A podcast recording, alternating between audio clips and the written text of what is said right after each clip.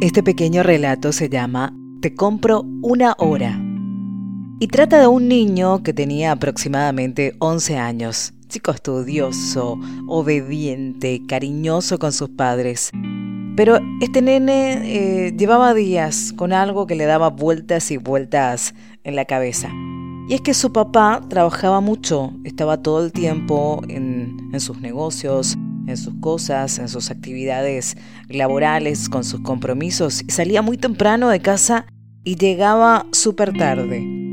Y este niño admiraba a su papá porque entendía que tenía un, buen trabajo.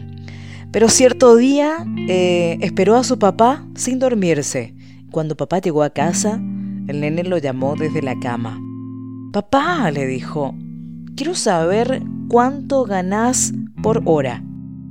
Hijo, no, no sé, en verdad no sé, bastante. Si querés ponerle un precio aproximado, ponerle 100 mil guaraníes. ¿Por qué? No, quería saber nada más. Bueno, le dio el beso de las buenas noches y, le dijo dormite. Al día siguiente, este nene comenzó una colecta.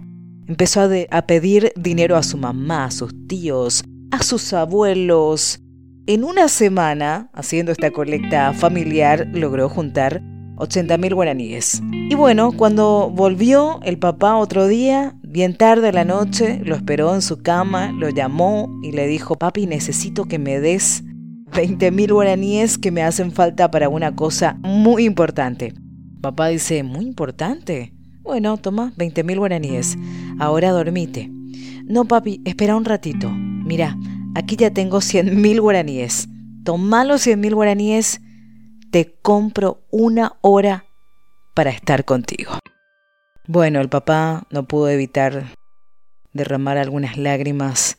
Lo abrazó fuerte, fuerte, fuerte, porque entendió de qué se trataba todo esto.